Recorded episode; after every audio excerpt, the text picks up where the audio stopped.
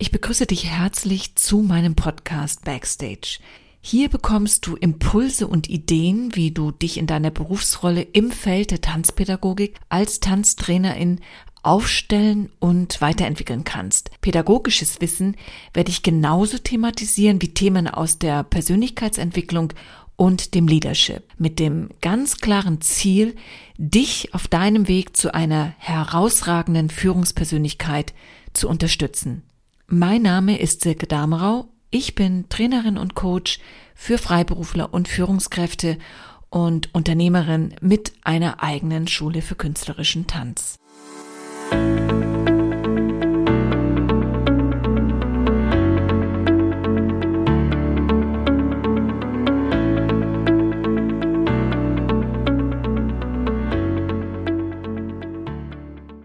Wir haben ja in der Tanzpädagogik und speziell auch für unseren Unterricht immer ganz bestimmte übergeordnete Ziele, die wir auch auf unseren Webseiten oder Programmen immer wieder deutlich herausstellen.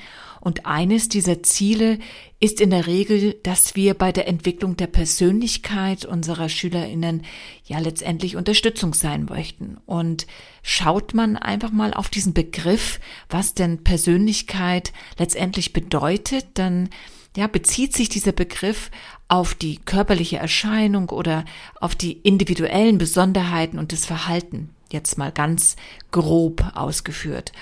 Unsere Lebenserfahrungen, die wir von Tag eins sammeln, bilden dabei den Rahmen und in diesem Rahmen kann sich die Persönlichkeit entwickeln. Und das geschieht dann immer im Austausch mit der Familie, den Freunden, ja, weiteren Bezugspersonen und vor allen Dingen auch den Lebensbedingungen und den genetischen Faktoren.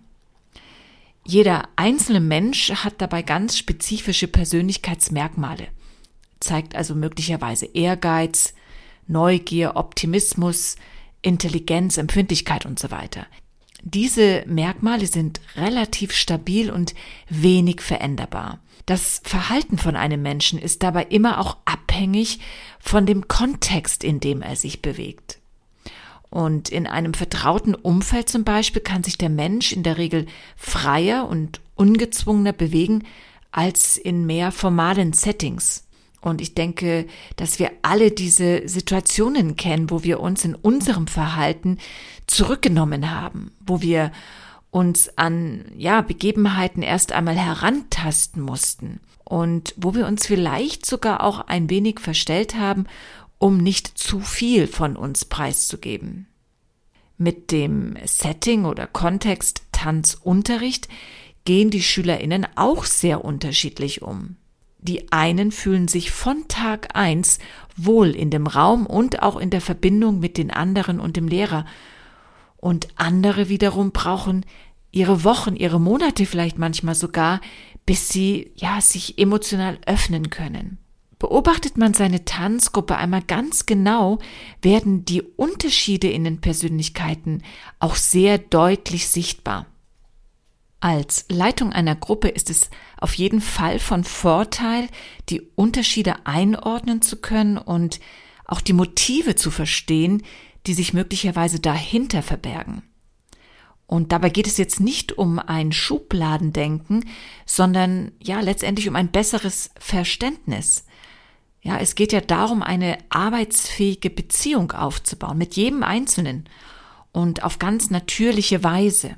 Es ist auf jeden Fall eine große Hilfe, die Gefühle zu verstehen, die sich hinter einem ganz bestimmten Verhalten verbergen können.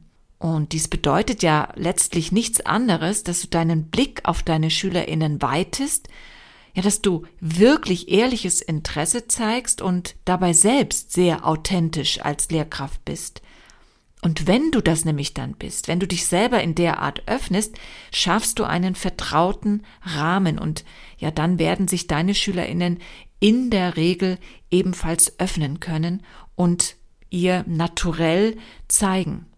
Ja, und wie du sicherlich selber weißt, ist keine Begegnung wie die andere. Jeder deiner Schülerinnen hat zu dir eine ganz eigene, eine ganz besondere Beziehung.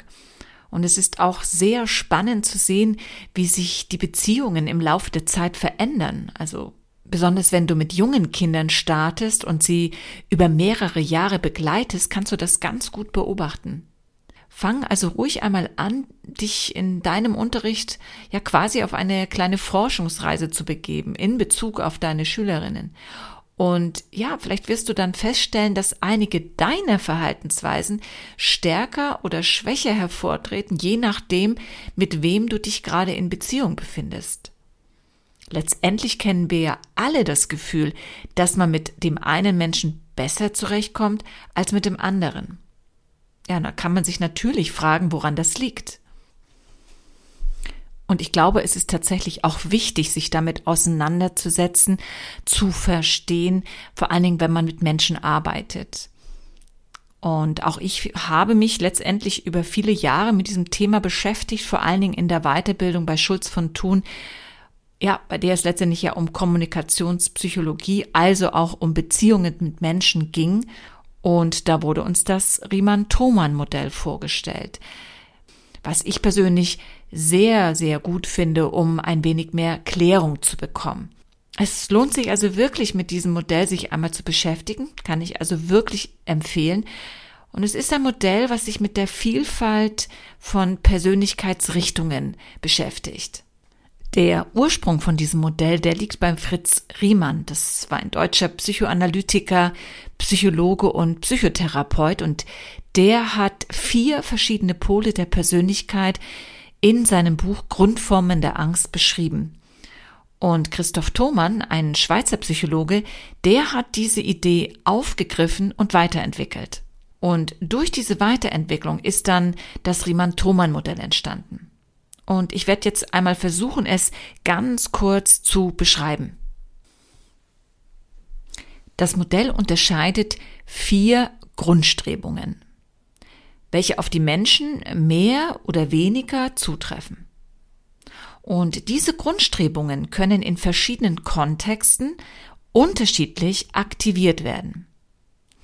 Diese vier Grundstrebungen sind Nähe, Distanz und Dauerwechsel.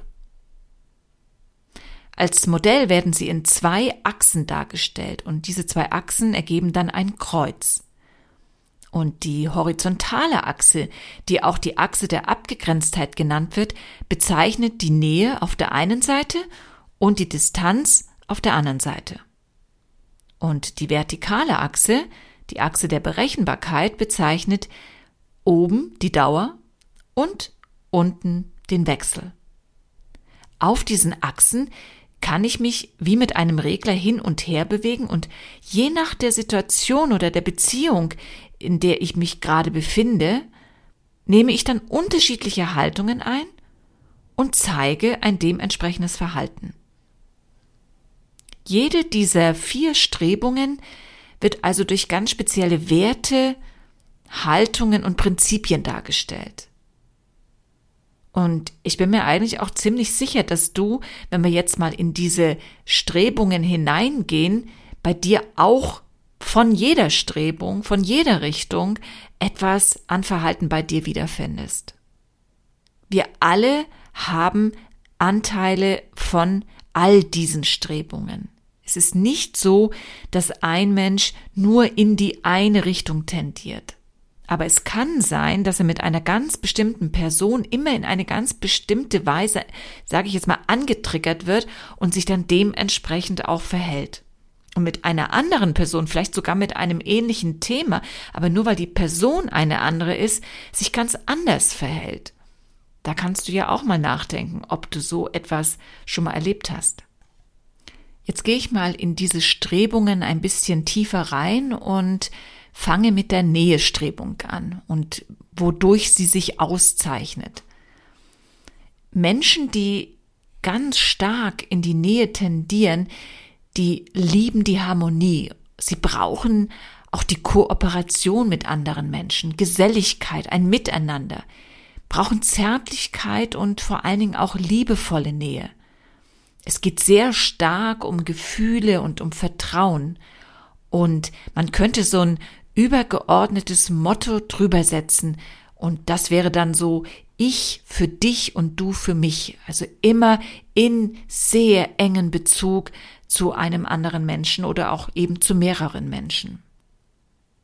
Der Gegenpol ist dann die Distanzstrebung und da geht es um Unabhängigkeit, Autonomie, Freiheit, Individualität, auch um Alleinsein, auch allein sein können und eben, wie gesagt, auch wollen, um Abstand, um Intellekt, Respekt, auch eine gewisse Kühlheit ist vorhanden.